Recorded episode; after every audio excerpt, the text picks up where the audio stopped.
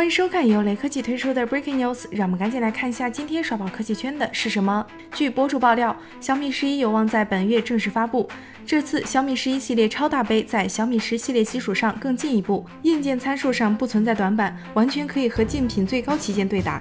所以价格应该也会涨了。小米十一超大杯可能会命名小米十一至尊版，也可能会命名为小米十一 Pro。毫无疑问，小米十一超大杯将首发高通骁龙八八八旗舰处理器，预计支持百瓦级超级快充。目前小米十至尊版已经做到了一百二十瓦超快闪充，短时间内便能迅速回血，而且它有可能采用三星 AMOLED 二 K 加挖孔屏，刷新率可能是一百二十赫兹。这将是小米数字系列第一款二 K 加全面屏旗舰。此外，小米十一超大杯的起售价可能会上涨。